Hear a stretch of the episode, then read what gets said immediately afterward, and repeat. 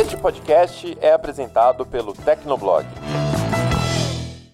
Esse é um tipo de informação que é, é, pouco conhecida, né? É pouco divulgado, mas e é até um inconveniente quando você descobre, você fala, meu Deus, será que os aparelhos que eu estou usando tiveram alguma influência, né? Em, tipo, em áreas de conflito que estão a centenas, é, milhares de quilômetros de distância, sabe? Olá,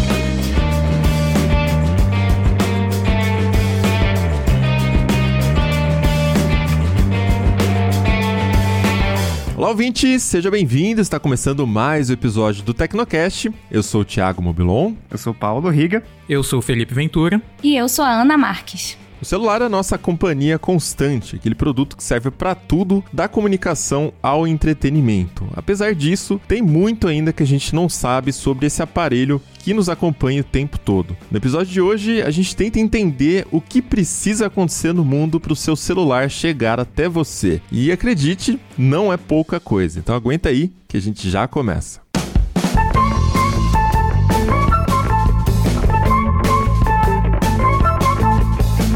Todo mundo gosta de tirar aquele tempinho para sossegar em casa, aquele famoso relax, né? Ver um filme, uma série, ouvir uma música. Agora, imagina fazer todas essas coisas na sua casa sem nem precisar levantar do sofá, Paulo Riga. Olha, em uma casa inteligente isso é possível. É só ver as soluções de lar e entretenimento que a Intelbras oferece. Com o Smart Speaker da linha Easy, por exemplo, você tem controle total sobre o ambiente onde você está. Dá para você controlar a iluminação, o ar condicionado e até a sua TV, né? Claro. Tudo por comando de voz ou em um único aplicativo. Você só relaxa e curte o que a tecnologia te proporciona. Se essa comodidade te deixou interessado, acesse o site da Intelbras e conheça mais sobre o que uma casa inteligente pode oferecer para você.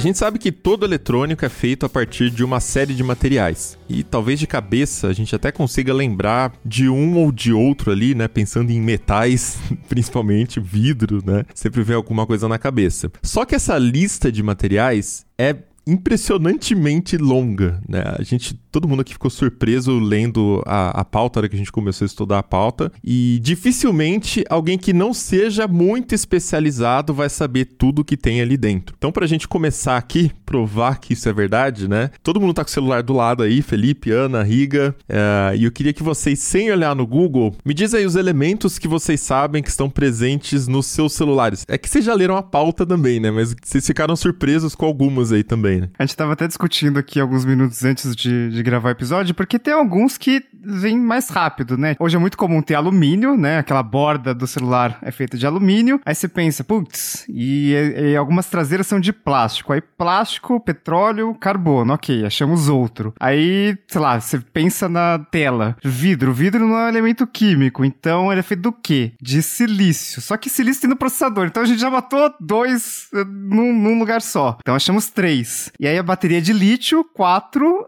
E aí eu não sei mais. De cara, eu pensei em cobre, por causa dos sistemas de resfriamento, né, que existem em alguns aparelhos, mas não só isso, ele ajuda ali na condução elétrica, então pensei logo no, no cobre. Foi, além de alumínio, foi o segundo que eu pensei, assim, de cara. Os outros eu tive que dar uma olhadinha depois na pauta, fiquei meio para entender, né. E eu lembro que é, as placas, assim, de celular, de eletrônicos em geral, têm uma quantidade muito pequena de ouro. Acho que por ser condutor de eletricidade, eu não lembro direito, mas mas aí a lista também começa a minguar, tipo, e agora? O que mais que tem? e o bizarro é que assim, fazendo esse levantamento de cabeça, a gente pensa assim, ah, tá, tá acabando, deve ter uns 10 ali, né? Porque, pô, já foi vidro, já foi plástico que engloba uma grande parte ali dos componentes, a placa-mãe, sei lá, é, enfim, algum metal, então ah, já foi, já deve ter uns 10, 15 no máximo, né? Só que se a gente for citar todos que tem de verdade, é, a gente tem que voltar para aula de química para entender o que são basicamente, porque podem ser mais do que 70 elementos uh, que você vai encontrar dentro do seu smartphone. E aí entram esses mais comuns que a gente citou aqui, né? Carbono, silício, mas também tem um monte de coisa que, cara, a gente não sabe nem do que se trata. Se você não for um químico, sei lá, não trabalhar na área e não sabe, de fato não deve lembrar do que se trata. Coisas tipo ítrio ou lantânio ou prazeodímio. Gente, eu, eu, quando eu tava lendo essa pauta, eu, eu acho que o Josué inventou o um nome aqui só pra trollar a gente acho. pra ver se a gente ia checar depois, né? Mas eu, eu fui ver, eu lembrei daqui, das minhas aulas de química que tinha um, um, a tabela periódica ali e tal, né? E aí tinha dois, é, duas linhas que estavam embaixo de tudo. E tipo, lantano e prazeodímio são da família dos lantanídeos, assim. E quando você vê um gráfico ali de quais elementos tem no celular, aquela linha dos lantanídeos, ela, ela enche ali. Tipo, muita coisa tem lá. E, tipo, sei lá, a gente nem chega perto de estudar esse negócio direito. Ô, Riga, não podia olhar no Google pra falar, você tinha que falar de cabeça. Não, não, eu vi depois. eu não sei nada disso aí que você tá falando, não lembro absolutamente nada. Mas é que assim, a gente, a gente conhece tecnologia, a gente brinca com tecnologia, mas a gente tá vendo o produto montado, né, o produto final. Então, ah, eu entendo toda a dinâmica de como esse produto montado, fabricado, funciona. Porém, a hora que você quebra ele pelo mínimo possível ali, que são os elementos que compõem as peças que depois vai ser montado, cara, a gente não entende nada, né? Tem muita coisa ali e que vem de muitos lugares do mundo, né? A gente não faz ideia do que está na composição dos eletrônicos. E a matéria-prima dos nossos celulares traz uma série de questões importantes para a gente considerar. Algumas semanas a gente encontrou uma thread super interessante no Twitter do Rodrigo da Silva. O Babylon mandou pra gente ali no chat do Tecnocast e nessa thread tem uma série de fatos sobre a produção de smartphones que são, assim, pouco conhecidos pelo público em geral. Ele lista vários países ali, de onde vem tal coisa, e aí tem todas as questões geopolíticas, socioeconômicas, que se a gente detalhasse aqui, ia ser um episódio de 10 horas, né? Mas a gente vai deixar essa thread linkada no post desse episódio, foi dela que partiu a ideia desse Tecnocast, e esse aspecto da matéria-prima logo de cara chama bastante atenção, porque é mais da metade da tabela periódica presente num aparelhinho só. Quando, quando você olhava ali a tabela periódica, cara, tipo, não, impossível. A gente usa, sei lá, três coisas ali e o resto, é, a professora de química só tá enchendo o saco, né? Mas na verdade, mais da metade da tabela periódica está no celular, então já é uma amostra da complexidade dessa indústria, porque vocês sabem que vários metais ali são mais difíceis de extrair e não estão presentes em todos os lugares, então você tem vários países envolvidos, mas enfim, a gente não costuma atentar muito para esse aspecto, né? Porque quando o celular chega nas nossas mãos, né, na caixinha bonitinha, a gente no máximo, né, abre aquela caixa, tira o plástico que vem em volta ali, começa a usar e fechou, né? E a gente se preocupa mais com o que acontece dali para frente, né, o uso em si. E até quando a gente busca informação, né, aqui no Tecnoblog a gente analisa uma série de produtos, fones de ouvido, celulares, enfim, a gente obviamente pesquisa mais sobre desempenho, design design, uma melhoria de uma geração para outra. O que, que, tem de novo no iPhone 13 Pro Max? Ah, tem uma tela que tá mais fluida, tem uma bateria que tá durando mais. E às vezes, em alguma geração de celular, tem. Ah, por que, que a bateria tá durando mais? Ah, porque eles usaram essa tecnologia aqui e tal. Então a gente consegue descobrir umas coisas sobre. assim, mais detalhadas sobre a tecnologia, mas no geral, a gente é, costuma focar na tecnologia, no uso dela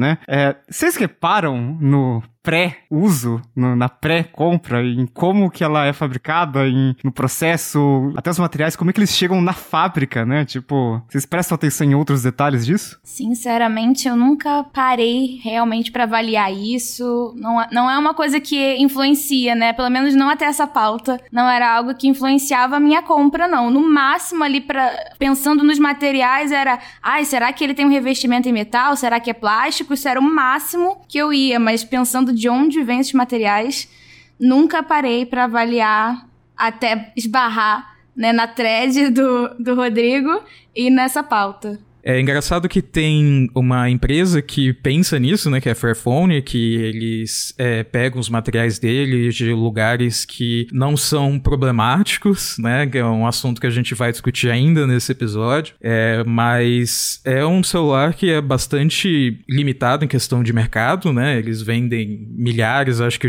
de unidades, poucos milhões de unidades, enquanto, sei lá, Apple, Samsung estão aí vendendo milhões, valendo trilhões. Então é uma coisa que, tipo, é bem, bem, bem de nicho, assim. para quem realmente tá interessado nesse tipo de coisa, tem, tipo, tem uma empresa ali fazendo. Deve ter alguma outra, assim, mas que foca, assim, nisso. Tem a Fairphone e, tipo, mais nada. Então, tipo, que as empresas até no marketing não querem que a gente fique pensando nesse lado mais complicado. Não, olha como ele é bonito, olha, é, ele tem essa canetinha nova, essa bateria maior. Tipo, não pensa, pensa nessas complicações, não. O máximo que eu já pensei é que já faz alguns anos é sobre plástico, né? Eu sou muito anti-plástico. Para mim, plástico tem, tem, assim, inúmeros problemas e a gente pode fazer um episódio sobre mitos do plástico, inclusive. Então, a maioria dos plásticos não é reciclável, assim, não, não é, é uma mentira. Tem um mito da reciclagem do plástico. Já, acho que eu já até cheguei a falar alguma coisa é, em algum episódio do Tecnocast, porque, por exemplo, ah, plástico, sei lá, do aqueles de, de potinho de plástico, sabe? Onde você guarda coisas ali. Geralmente é polipropileno. Geralmente é 1% que é reciclável. Poliestireno, né? Que é aquele do, do isopor. Isopor é o poliestireno expandido. Mas o poliestireno também é usado, sei lá, em, em aqueles garfinhos e faquinha de plástico. Também não tem como reciclar, assim. É se você usar aquilo ali, não vai ser reciclado nunca. Vai para algum aterro em algum país pobre da África. E sacolinha de plástico, mesma coisa, assim. É, tem aquele negócio do óxido biodegradável que ajuda a degradar mais rápido no meio ambiente, mas também é, é muito difícil. Então, plástico é uma coisa que, assim,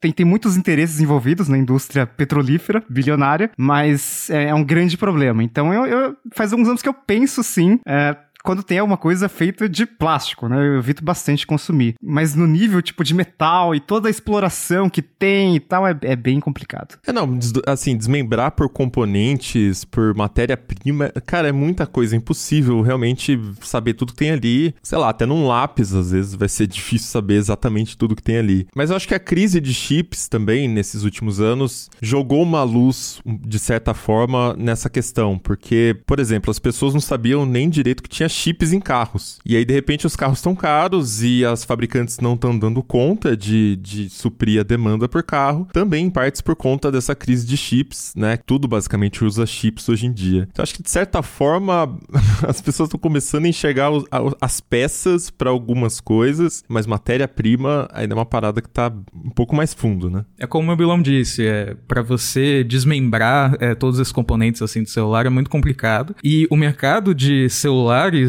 também ele tem uma complexidade grande, né? Ele envolve é, um esforço de vários países, de várias empresas. Ainda assim, né? Tipo, mesmo com toda essa complexidade, você consegue chegar a um volume enorme de produção. Só em 2021, cerca de um bilhão e meio de smartphones foram vendidos no mundo todo. E isso é um salto enorme se você comparar de uma década atrás, dos idos de 2011, com celulares Android mais simples, iPhone, iPhone 3G, 3GS, 4 e a venda anual de celulares mais do que triplicou nesse período. E a expectativa é que esse valor chegue a 2 bilhões ainda esse ano. É, nos Estados Unidos, é, 80% da população tem smartphone. No Brasil, isso chega a metade da população, são 110 milhões de usuários. E a China tem números ainda maiores, né? Eles têm mais de 900 milhões de usuários de celular. E isso tem um impacto econômico enorme. E um levantamento da GSMA Intelligence aponta que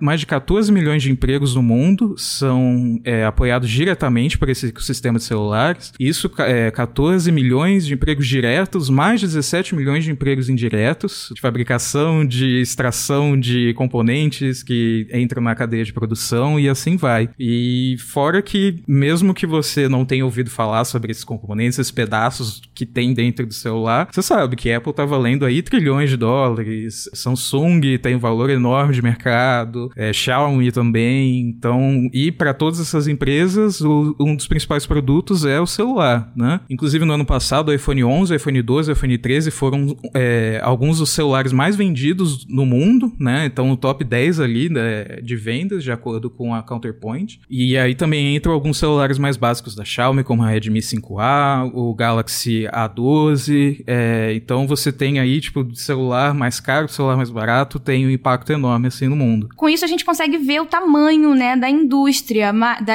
da indústria de smartphones, mas é curioso pensar que tudo isso é relativamente novo, né? Se a gente for parar para olhar smartphone por si só, a gente pensa em 2007, mas se a gente for estender ainda um pouquinho isso e olhar um pouquinho mais atrás, e a gente pode recuar até o, o Simon, né, da IBM, que vai fazer 30 anos daqui a alguns anos, foi lançado em 94. Ele tem o primeiro conceito ali do que seria, né, smartphone. É uma, um trambolho bem esquisito, uma cara de genhoca, mas já com uma tela touch, alguns aplicativos ali bem, bem limitados. E na época ele foi já vendido como uma revolução, só que era caríssimo, né? Custava cerca de 900 dólares, o que nem se compara ao que é 900 dólares hoje, né? E hoje ainda é caro 900 dólares, mas é geralmente os celulares lançados por esse valor são algo mais voltado para o mercado premium. Então imagina lançar algo por esse valor naquela época, em 94, e ainda querer que se popularizasse e tudo mais. Então não, não dava mesmo, né? Não ia dar certo. Esse smartphone, inclusive, né? Esse smartphone, entre aspas, também tinha a questão da bateria, né? Que não durava muito. Então não, não tinha realmente como ir pra frente. Depois disso a gente foi evoluindo, né? Aí vieram os outros, os outros aparelhos, teve o BlackBerry, que agradou bastante um público né, específico, que até recentemente a galera ainda é meio viúva, né? Né, do, do BlackBerry, mas o que realmente transformou a indústria foi a chegada do iPhone, né, em 2007. Então, se a gente for parar para fazer esse, essa retrospectiva de quando realmente começou a ser algo popular, são menos de 15 anos. E hoje em dia a gente já tem, né, é, o mercado muito bem estruturado, muito maduro em relação a consumo, né? Então, os aparelhos, a gente volta e meia fala sobre isso aqui no Tecnocast, inclusive, né, de que eles atingiram uma maturidade de design, de sistema operacional, que faz até eles serem um pouco chatos, né? Porque ficaram padronizados, mas isso é por causa da maturidade do mercado. E a gente começou a ter uma popularização gigante, né? Então, os smartphones estão aí na mão de todo mundo e eles não somente movimentam a indústria de aparelhos, né? De smartphones, que é bilionária, mas tem todo uma, um ecossistema de serviços, né? Que foram possíveis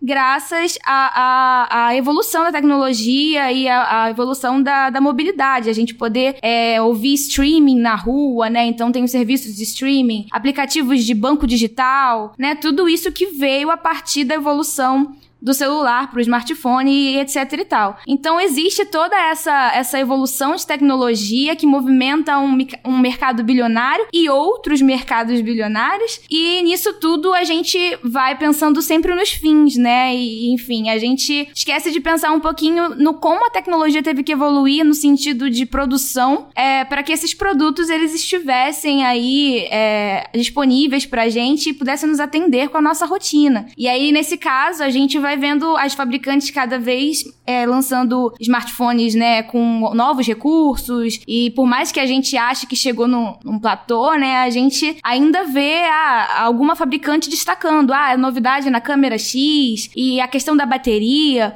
Então, a, a bateria, por exemplo, é uma das coisas que a gente mais, como consumidor, é uma das coisas que a gente mais valoriza, né? Será que ele tem um componente que dura, aguenta minha, a minha rotina de trabalho? Será que o smartphone vai, vai conseguir me, me suportar a minha rotina durante mais de um dia sem eu ter que carregar? Será que quando eu tiver que carregar, eu vou conseguir carregar isso rapidamente ou vai demorar muito? Então, são tudo isso está envolvido com a questão dos componentes que a gente citou, né? Que componentes as empresas vêm usando para fazer essa bateria bateria chegar a mais tempo, né? Ou então para o telefone não travar, quais são os componentes que se usa para resfriamento, quais são os componentes que, que no processador, né, o próprio silício. Enfim, tem, tem todo uma, uma, um ecossistema por trás do ecossistema que a gente vê. E isso é resultado de uma cadeia muito complexa, né, e que percorre o mundo todo, em termos geográficos mesmo. E além dessa questão também do percurso de um país para o outro, é, a cadeia de valor ali, né, tem muitas, muitas etapas. O, o, iPhone, por exemplo, é projetado nos Estados Unidos pela equipe da Apple, tanto que tem ali é, no Design Califórnia, né, by Apple Califórnia, uh, mas os componentes não são fabricados pela Apple. Ela terceiriza essa produção com diversas empresas que estão espalhadas pelo mundo. Por exemplo, se a gente pegar a lista de fornecedores da Apple do ano de 2020, é, são 17 páginas de fornecedores que estão listados ali. Um único aparelho pode ter uma bateria fabricada por uma empresa chinesa, a câmera feita no Japão, um acelerômetro alemão e por aí vai. Vai, né? Cada empresa faz um pedacinho ali do aparelho. E vale lembrar também que as próprias empresas que fornecem para a Apple muitas vezes têm fábricas em vários países. A fornecedora alemã, por exemplo, tem fábricas nos Estados Unidos, China, Taiwan. É, aqui no Brasil mesmo, na, quando a gente dava notícia de iPhone 4 vai ser produzido na fábrica da Foxconn, né? Na verdade, a fábrica só juntava as peças, né? As peças já chegavam aqui depois de ter passado por todas essas fábricas em todos esses países e só era feito o processo final mesmo aqui no Brasil. Então, quando a gente fala de cadeia global, é cadeia global mesmo, né? Passa por todos os países, desde a extração do minério, do petróleo, sei lá qual componente básico ali, até chegar no produto final. E a gente nem sempre consegue saber qual fornecedor forneceu qual componente. Por exemplo, a lista da Apple, né, que tem 17 páginas de fornecedores de todos os países possíveis, não tem essa especificação. A lista da Samsung também não tem. E para descobrir isso, tem algumas iniciativas de, de dissecar os aparelhos. A gente conhece o iFixit, por exemplo, né, que lista ali todos, ah, esse essa memória aqui que tem no iPhone foi fornecido pela Samsung ou pela Micron ou pela ou por outra empresa, enfim. Para descobrir quais são os componentes de onde vieram esses componentes, e a gente sabe que vários fornecedores podem estar envolvidos com o mesmo tipo de componente. Então, se você compra um iPhone 13 Pro e seu amigo também compra um iPhone 13 Pro, não necessariamente eles vão ter a mesma memória, por exemplo. Né? Pode ser que um tenha memória da Samsung e outro tenha memória de outra marca. Então é uma cadeia bem grande, uma cadeia bem complexa. É, até faz sentido, né? A gente tá nessa crise de chips. A gente sabe que um fornecedor só muitas vezes não dá conta, mas talvez a gente esteja ainda até um pouco rápido demais, porque a gente tá falando de componentes, né? Memória, processador e tal. E tem uma etapa antes disso, né? Porque é, a gente né, começou esse episódio falando, ah, quais elementos químicos, né? Vocês pensam é, quando, quando vocês estão com o celular aí do lado. E a gente lembrou, por exemplo, do silício, né? Que tá lá no processador e, né, sobretudo ele é feito de silício, mas também tem lá dentro fósforo, antimônio, arsênio, boro e vários outros. Então esses outros elementos químicos entram para melhorar a capacidade elétrica, né, são condutores ali. O cobre também é bem importante para a condução de eletricidade, todo mundo já ouviu falar de cobre, inclusive é, quem mora em algum lugar que ficam roubando fio de poste, né, sabe que cobre é importante, é valioso. Uma coisa que a gente não ouve falar tanto, pelo menos em eletrônicos, é do tântalo, que é uma parte importante dos capacitores. Tem também pequenas quantidades de ouro e prata para melhorar a parte das conexões elétricas. Nas baterias, a gente lembra de cara do lítio, né, um, elemento essencial, baterias de íons de lítio. Enfim, dá para montar um curso de química só analisando a matéria-prima dos componentes do celular, né? Então, e a gente tem essa noção de que, ah, ok, o mundo é globalizado, a gente consegue componentes de vários lugares do mundo para formar o nosso celular. Ok, mas a questão é que a gente tem que voltar atrás ali, né, e ver de onde que cada material vem. Geralmente o material não está presente ali no mesmo país é, em que o chip é produzido ou um componente é produzido, então você tem ali é, a globalização em cima da globalização. Esse é um aspecto que é um pouco menos conhecido, né, porque a gente consegue falar com mais propriedade sobre as peças, né, como o Riga lembrou, o iFixit sempre está lá destrinchando os eletrônicos, mas aí você tem esses materiais que, é, por exemplo, vários desses elementos precisam precisam ser extraídos da Terra. Como são muitos materiais diferentes, é, não tem um país, né, com um solo tão rico a ponto de ter todos eles ali dando sopa, né? Alguns desses minerais são muito concentrados em poucos países. Cria-se um problema. Ah, e se o país é, tem alguma instabilidade política, entre em guerra civil, se for algum lugar que tenha regras é, menos rígidas, né, entre aspas, se tratando de condição de trabalho, ou um lugar que permita é, trabalho infantil, sabe? Que é, é, ilegal no Brasil, talvez seja ilegal até no país, mas acontece do mesmo jeito, sabe? E esse tipo de coisa não é incomum. Inclusive, existe o termo mineral de conflito para descrever esse tipo de elemento que são extraídos de, é, de áreas problemáticas, é, incluindo aí o estanho, o tungstênio, o ouro e o tântalo. A fonte de vários desses minerais é a República do Congo, na África, e segundo os Estados Unidos, a extração e comércio desses minerais vem ajudando a financiar financiar grupos armados, e isso teria contribuído para diversas violações dos direitos humanos na região. Por isso, desde 2010, existe um conjunto de regras para lidar com esses materiais. É, empresas dos Estados Unidos precisam informar de onde que vieram esses minerais, né, para saber se eles realmente vieram de áreas de conflito ou financiaram grupos que estão em guerra civil, por exemplo. Mas existem alguns problemas nesse tipo de reconhecimento, porque geralmente quando o país ele tá é, em guerra civil ou, ou tá com alguma instabilidade política, eles tendem a ter um nível de corrupção muito alto. Então, é, existem alguns casos da empresa que simplesmente chega, paga por um certificado, né, o certificado de mentirinha, né, de que o mineral de conflito é limpo, né, então basicamente fazendo ali uma lavagem, e aí é, parece que tá tudo bem, né, a empresa tá usando um mineral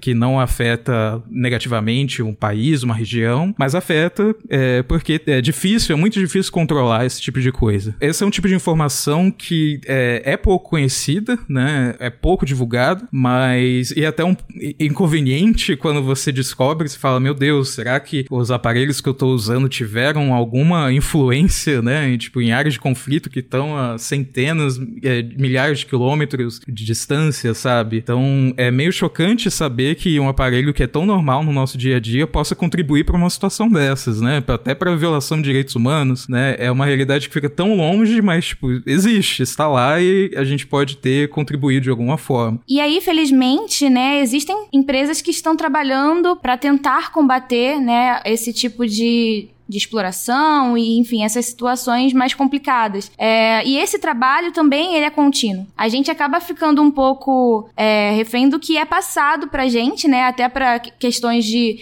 de acompanhar se a empresa ela é correta, né? Entre aspas, com isso ou não. Mas existem empresas que já mantêm alguma, alguns processos, né? Que indicam que elas trabalham bem para acompanhar isso, né? Constantemente. Então a Apple, né? Por exemplo, já tem um, um processo estruturado para exigir auditoria né, em refinarias e fundições que participam né, da sua cadeia de, de suprimentos e para saber né, se essas empresas elas fornecem condições de trabalho razoáveis para os funcionários. Esse ano, em 2022, a Apple já encerrou, já cortou relações com 12 fornecedores e desde 2009 já foram mais de 163 empresas que a, Apple tirou da, da participação de, de, sua, de produção de seus smartphones, justamente porque elas se recusaram a, a permitir a auditoria, né? Então, não que tenha sido comprovado que as 163 tinham algum problema, mas isso é bastante suspeito. Se a empresa já se recusa que a, que a Apple ou, enfim, qualquer outra grande marca. Faça uma auditoria ali para ver quais são as condições, provavelmente estão escondendo alguma coisa, né? Então a gente acaba vendo que é um conflito que vai se estendendo, né, ao longo dos anos. Não é uma coisa que foi totalmente solucionada, por mais que existam processos, por mais que existam é, incentivos, né, e até movimentação por parte das grandes empresas de tecnologia, ainda é algo que precisa de muita fiscalização, de muito monitoramento e existe uma, uma questão muito profunda que é em relação ao cobalto, né? É, sempre que surgem esses assuntos sobre eh, trabalho infantil, enfim, exploração de pessoas, está muito relacionado também à questão da produção de cobalto. O cobalto, ele é muito é, requisitado no, no, mundo da tecnologia, principalmente pra, por causa do componente das baterias, né, de íon lítio. O cobalto, ele faz parte dessa composição, um metal que é, já foi considerado pelos Estados Unidos como é, um metal essencial. E a maior maior parte desse cobalto que, que move a indústria, não só de smartphones, mas também de automobilística, né, com carros elétricos, agora que a gente tem vários incentivos para carros elétricos no mundo, o cobalto, ele é o cerne disso. Então, ele alimenta diversas indústrias, né, e a maior parte é produzida é, no Congo, né, na, na África, na República do Congo. Então, existem lá diversos estudos que mostram que cerca de um quinto do cobalto produzido é produzido por meio de mão de obra explorada. Então tem é, trabalho infantil, tem pessoas que ganham cerca de um ou dois dólares, né, por hora para trabalhar nesse, nesse meio. E o cobalto por si só, ele é caríssimo, né? O preço dele disparou, especialmente desde 2015 por causa do boom de todos esses equipamentos eletrônicos que a gente já falou e de carros elétricos também. Então o, o cobalto ele,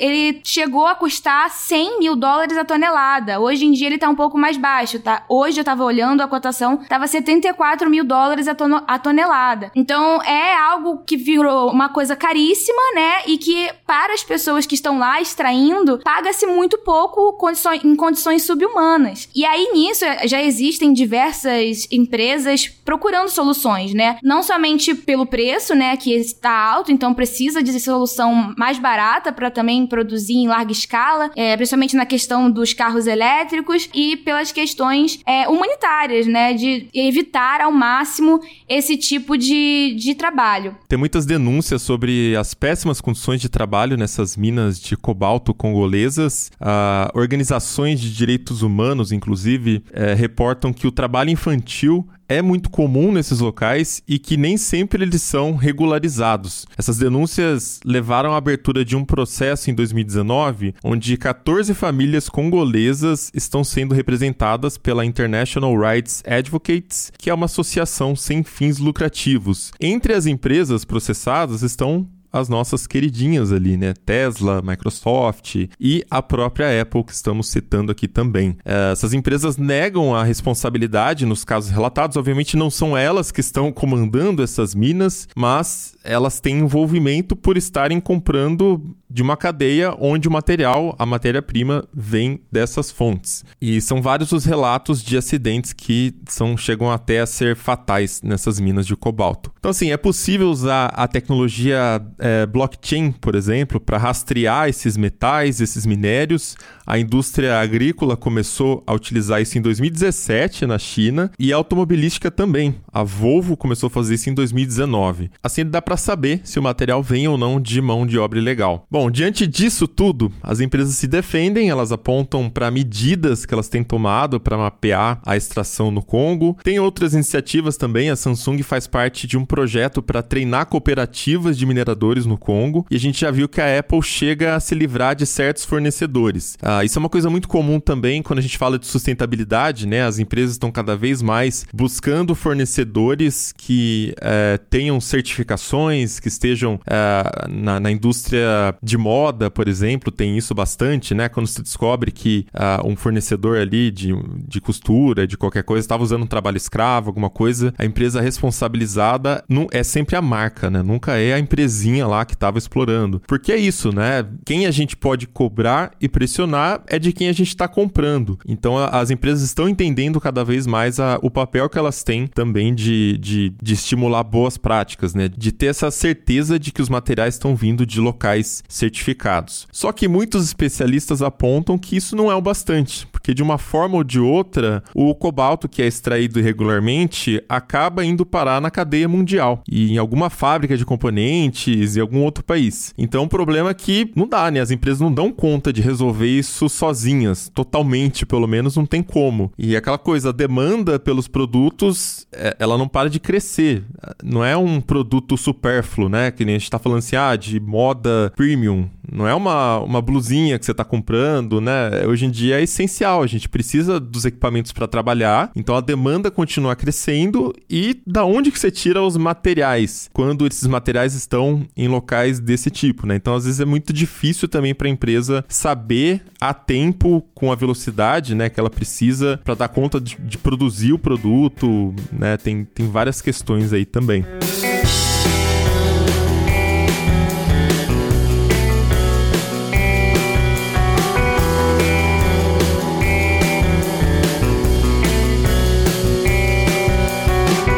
parte bastante complexa dos minerais de conflito, tem os minerais de terras raras, né? E que a gente estava falando, né, de tabela periódica, é aquela a primeira linha solitária ali, é da família dos lantanídeos ali são os, os metais de terras raras, que não são exatamente raros no sentido de não não tem na Terra, tem pouco na Terra, mas são raros no sentido de é, é muito difícil de extrair. Alguns deles têm até uma composição boa na crosta terrestre, mas é, é, é bem difícil de extrair. Então, lantânio, sério, prazeordímio neodímio, né? Neodímio, esses são elementos que, que são considerados ali de terras raras. Sério com C, no caso, né? Porque você falou sério, eu fiquei, não, sério, é o nome do metal. é, Meu sério. Deus! Baduntz! não, não foi nem piada, que eu realmente fiquei, nossa, sério que o metal chama sério? Não, é sério com C.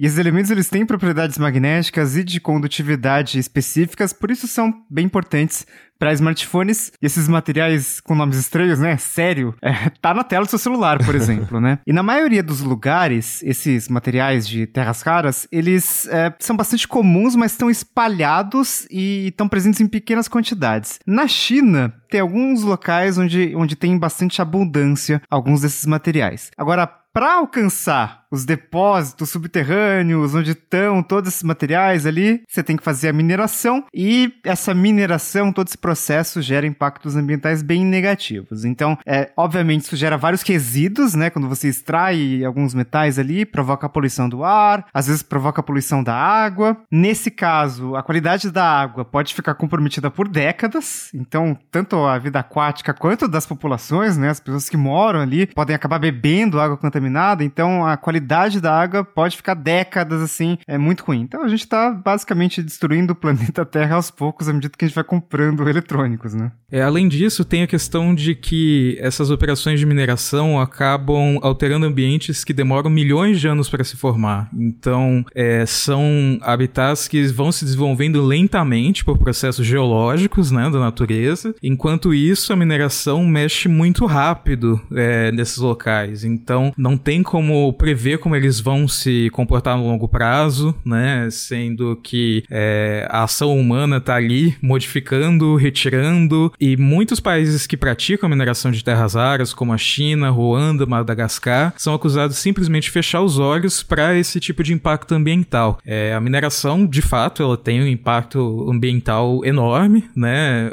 Ela modifica bastante a área, não só a área da mineração, mas um pouco a área do redor também. É, e é uma situação muito delicada, não tem uma solução decidida, né, para isso, porque a mineração, ok, a mineração é algo que afeta bastante o meio ambiente, tá, mas a gente não pode simplesmente parar é, e interromper a mineração porque muitas coisas que a gente usa depende, é, depende disso. E aí, né? E vale lembrar que muitos desses elementos não têm substituto, não é, por exemplo, pegando um exemplo bem bizarro, é, empresa que faz salgadinho é, começou já há vários anos a trocar o sódio por potássio. Então fala, ah, esse salgadinho tem menos sódio, porque troca o sódio por potássio, porque eles são mais ou menos substitutos ali na questão do gosto e tal. Mas você não pode trocar um ítrio por outro é, metal, né, outro elemento, assim, sério? com a mesma tranquilidade, sabe?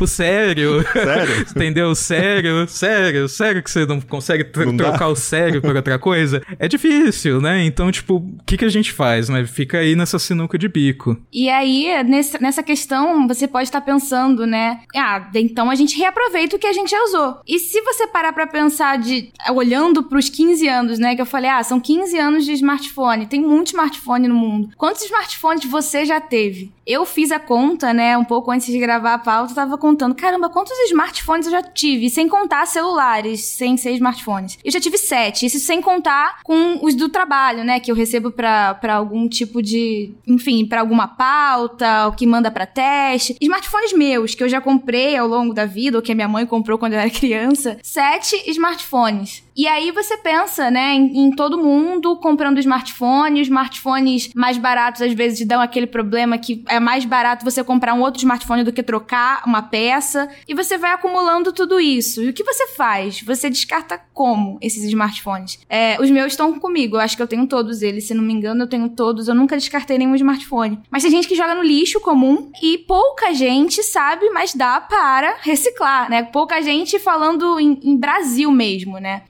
É, a gente tem até alguns números que nos Estados Unidos, 15% dos celulares são reaproveitados. No Brasil, a estimativa é de só 3%. Isso não celulares, considerando no Brasil, são é considerando todos os eletrônicos. Então, celulares deve ficar aí uma, um número pífio, uma coisa assim inimaginável. Então, o que, como a gente vai reaproveitar esse, esse material todo, né? Essa riqueza toda que a gente está descartando sem saber como descartar. E aí, para isso, ao longo do tempo, algumas empresas já têm as suas iniciativas, né, de descarte, é, já lançaram algumas ações, né, para conscientizar o usuário e tudo mais. A gente ouve muito falar sobre sustentabilidade. O assunto ficou muito em alta quando as, as fabricantes Samsung e Apple começaram a tirar carregador, né, da caixa dos, dos celulares. Mas a sustentabilidade vai muito além disso, né? Ela vai também de que forma você está descartando o lixo eletrônico que você tem. E aí, a partir disso, né, a Apple, por exemplo, ela já, ela já lançou alguns robôs que conseguem desmontar iPhones, né, 200 iPhones por hora para reciclagem. E disso ela consegue extrair vários elementos, né, de aparelhos para poder reaproveitar e assim ela economiza também, tá? Não é só uma questão de beneficiar a terra e tudo mais, não. Ela existe um, um certo lucro aí que ela vai, ela vai economizar um dinheiro, mas também contribui, obviamente, para a questão ambiental. Mas para isso acontecer em larga escala, de forma efetiva, não adianta só a Apple fazer isso, não adianta ser com 15% dos celulares dos Estados Unidos e no Brasil não chegar nem a 1% de repente, né? A gente não tem um dado exato, mas é muito pouco precisa ser uma coisa é, estimulada, né? Não somente pelas empresas, mas é, as políticas públicas elas precisam estimular esse tipo de coisa, conscientizar as pessoas, até porque a gente está cada vez mais imerso em um ambiente que usa é, aparelhos eletrônicos. Então, na sua casa, você, se você tiver Smart TV, enfim, todo tipo de aparelho, notebook, é, tô olhando aqui pra minha mesa, né? Notebook, placa de vídeo, monitor, várias coisas. E aí você pensa, como é que você descarta esse lixo, né? Uma vez que ele se torna obsoleto ou que ele não, não serve mais para você. O que, que você faz com esse material? Então, a maioria da população não sabe, né? Não sabe o que fazer. Alguns países tratam isso de forma um pouco mais enérgica, mas ainda assim, olhando pro mundo inteiro, o desperdício, né, de, de lixo, ele é muito grande. É, então, precisa desse incentivo. Só como, como comparação legislação lá na União Europeia, ela propôs, né, no final do ano passado, em novembro de 2021, uma nova regu regulamentação para exigir que as baterias de carros elétricos tenham um mínimo de 12% de cobalto reciclado e 4% de lítio e níquel reciclados, né, até 2030. 2030 que é um ano é chave na indústria automobilística, porque é um ano que muitas empresas estão prevendo é, botar a frota inteira como carros elétricos, né? Então, é, não só em smartphones, não só nos eletrônicos que você tem na sua casa, mas na questão de, de mobilidade e tudo mais, é algo que precisa ser é, olhado atentamente pela, pelos governos também, para que todo mundo se conscientize, né? E para que todo mundo possa ajudar, porque se for uma coisa partindo só das empresas não dá certo, se partir só do povo não dá certo, tem que partir de todo mundo, tem que ser um trabalho em conjunto e é muito importante para o planeta. É essa dinâmica que o mercado chama de economia circular. A ideia de você não só ter a reciclagem, né? Não é só isso, que nem a Ana falou, ah, a Apple recicla os iPhones, tem o robô, e, e, com isso ela consegue economizar custos. Sim, e, e ótimo que ela consiga economizar mais custos, porque isso é, é um estímulo, né? O ideal é que a gente consiga fazer isso, né? Alinhar os interesses de todas as partes envolvidas, porque se tiver mais barato, no final das contas também significa mais margem para trabalhar o produto no mercado, ou seja, para o consumidor final também. É, e, e, a economia circular, ela pressupõe que você cria o produto já pensando na cadeia completa, né? Então, é, o final do processo, em vez de ser um descarte, que seria que é o que a gente está acostumado, né, na maioria das vezes, é, o final do ciclo é o começo de outro ciclo. Por conta disso mesmo, né? Fica claro ao longo deste episódio que tem as questões ambientais, tem as questões éticas, uh, enfim, de, questões humanitárias, né? Crianças, cara, morrendo em minas, isso é bizarro a gente tá falando disso em 2022. Uh, ah, mas é difícil você chegar num ponto, dependendo do produto, é muito difícil, onde você consegue pensar desde o começo até o final ele funcionar de forma, né, nessa lógica da economia circular. Porque como exemplificamos aqui, o celular tem mais de 70 componentes. E são componentes do mundo todo, são componentes que você não é simplesmente colocar tudo dentro de um avião, levar para um lugar e juntar. Não. É, o mesmo componente passa por diversos países antes de chegar na fábrica final que vai fazer né, a, montagem do aparelho ali. Então é um desafio muito grande mesmo. É, no caso dos carros elétricos, eu tenho até uma esperança que seja um pouquinho mais fácil, porque no final das contas, o carro elétrico, a gente não joga no lixo, né? Então, o dia que a bateria não estiver mais boa, a gente leva até a concessionária, o mecânico, o que seja, e o mecânico que vai extrair a bateria e colocar uma bateria nova pra gente. Assim como é hoje também com bateria de, de carro normal, né? De carro a combustão. É, então, dá para as empresas trabalharem, as montadoras ou as fornecedoras de bateria que já fazem isso hoje também, talvez numa escala que não seja o suficiente, mas dá para elas trabalharem com menos parceiros, que seriam os mecânicos. É muito mais difícil você trabalhar com o, o consumidor final, né? Imagina o desafio, como que a Apple educa todos os proprietários, isso é uma tarefa conjunta de todas as empresas, de smartphones, de notebooks, monitores e tudo mais, a, a ter um descarte consciente do produto. A maioria não tem nem onde jogar fora, né? A gente tá falando aqui, mas a gente tem. Eu moro é, no estado de São Paulo, é interior, mas ainda assim é uma região metropolitana. É, o pessoal aqui de São Paulo, Rio de Janeiro, então você consegue achar mais fácil lugares para descartar corretamente. Agora, Agora, muitas pessoas não têm, né? E aí acaba virando lixão mesmo. E isso não volta para mineração de forma alguma. Demora, sei lá, quantos mil anos para ver a, a, decomposição ali. Mas enfim, né? Esse assunto dá pra gente ficar conversando aqui até ano que vem, da, da quantidade de nuances que tem essas questões. Por exemplo, a dependência dos semicondutores fabricados em Taiwan, que aí o papo começa a envolver economia, política e até tensões entre Estados Unidos e China, coisas que a gente já viu também sobre 5 5G. Mas para a gente concluir, uma coisa pelo menos que as pessoas que já fazem o descarte correto dos aparelhos podem fazer também é ficar de olho e pressionar as empresas. A, a Apple, ela foi citada bastante porque a Apple tem uma página específica no site dela onde ela lista todo o histórico dela de fornecedores, as metas que ela tem para os próximos anos. Uh, então, basicamente, a cada ano que passa, ela aperta um pouquinho mais as regras e os fornecedores ou se adaptam ou eles perdem um puta cliente, né? Que é a Apple. Então é importante que a gente faça essa pressão na hora ali de fazer a compra mesmo, né? Escolhendo outra fabricante, se for necessário, uh, porque é isso que move as empresas. Elas, elas sabem que o consumidor está preocupado com isso, elas sabem também que é uma questão de responsabilidade com o futuro, não adianta nada você ganhar dinheiro, o mundo acabar, você faz o que com esse dinheiro, né? Estamos todos mortos, enterrados. Mas enfim, que dicas que vocês dariam aí para as pessoas que querem é, fazer compras mais conscientes de eletrônicos? Essas informações estão disponíveis disponíveis com certa facilidade no site da empresa? Como que elas conseguem encontrar esses dados? Se vocês derem um Google rapidinho, tem algum celular que você quer descartar, tem algum notebook, algum eletrônico, enfim, geralmente, é, isso é até uma lei, né? Senão talvez as empresas não fizessem, mas geralmente se você precisar nome da fabricante, reciclagem, é, você encontra instruções, até pontos de coleta desses lixos eletrônicos para você descartar, né? Para você não jogar no lixo comum e poluir a natureza e tudo mais. Então, geralmente a, a, a Motorola tem aquele programa Ecomoto, então você consegue descartar em alguns locais ali ali de uma forma mais responsável. A Apple tem um e-mail para onde você consegue mandar e pedir informações sobre como recicla um iPhone usado. A Samsung também tem algo parecido. Então, geralmente as empresas fornecem esse tipo de informação. Nem sempre vai ter um ponto de coleta perto de você, o que ainda é um problema. Então, por exemplo, a Samsung tem uma página ali onde ela mostra todos os pontos de coleta em que você pode descartar bateria, celular, algum acessório, enfim, né, que você não que não tem mais utilidade, não dá nem para doar, enfim, uh, você tem os pontos de coleta, mas, por exemplo, o estado de São Paulo tá longe de ter em todas as cidades, né? Então, uh, ainda é uma coisa mais restrita, mas se tiver, é, é bom descartar uh, de uma forma responsável, sim, até porque uma pilha, uma bateria jogada no lixo faz muito estrago no final das contas. E aí, se você não tiver né, nenhum local apropriado para jogar, não souber onde tem, não encontrar uma referência né, de descarte correto de eletrônicos, dá uma segurada, guarda com você ou repassa para alguém né, que possa querer usar também, se ainda estiver funcionando. Mas não joga fora no lixo de forma incorreta, sem saber o que está fazendo, porque é perigoso e pode causar também danos para o planeta.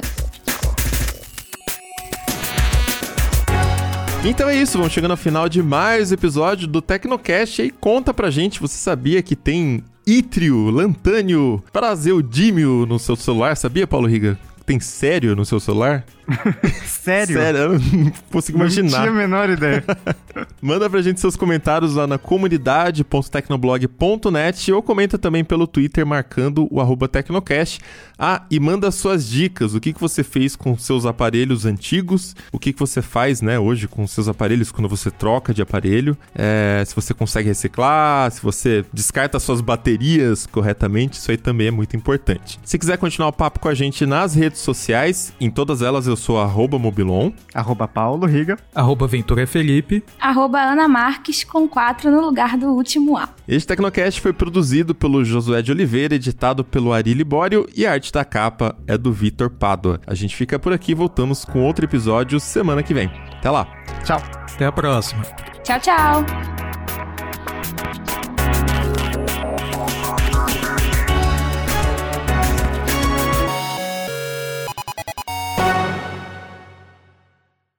É, E eu queria que vocês, sem olhar no Google, me dissessem também. Você limpou a garganta de propósito, Riga? Não, eu tava. Foi uma Você risada. não riu? Foi uma risada? Foi. Foi. Ah, foi mal, eu não. Peraí. Falando o que aí, Iga? Não, é que eu não sabia se ele tinha feito uma piada ou se era uma. Tipo, ele ia falar alguma coisa. Não, ele riu de você falando. Não. Não olha no Google. Tá. Não, então, então deu certo, editor, corta aí. Arroba Ana Marques com 4 no lugar do último A. Este Tecnocast. Este Tecnocast. Foi mal, foi mal, não tô aguentando. Vou, vou, vou mutar aqui. O eterno dilema da Ana.